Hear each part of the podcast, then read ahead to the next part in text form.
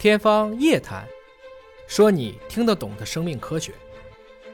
大家最关注的 最关注一个话题是什么？胖瘦是基因决定的吗？这个还真的是很有代表性啊。是，我们这么先说吧，我们先说身高吧。身高是一个跟遗传非常非常相关的这样的一个，应该说我们叫性状。比如说像姚明啊，你他的父母一定高，不然不可能长这么高。所以我们每一个人其实你的细胞量是不一样的，啊，可能我有四十万亿个细胞，您可能一斤也许就三十万一个细胞，女性会娇小一些。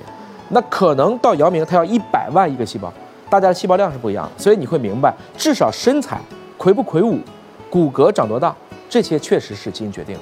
但你说胖瘦，那可以很高，但可以很瘦，也可以很矮，也可以很胖，这就不都是基因决定的了，也跟我们的肠道菌群、跟我们的饮食都是有高度的关系的。为什么我们看到有的人他使劲吃，他也不会胖，有的人喝凉水都会长肉呢？对，这个呢，就是在二零一零年三月份。华大呢，当时跟欧盟的科学家一起做了一个肠道菌群的研究，第一篇当时发表在了《自然》的封面上，就开始研究你这个问题。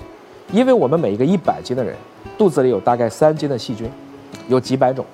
有一些人就是您刚才说的，我怎么吃都不长肉；还有一部分人，还好像就是我喝点凉水我都能长胖。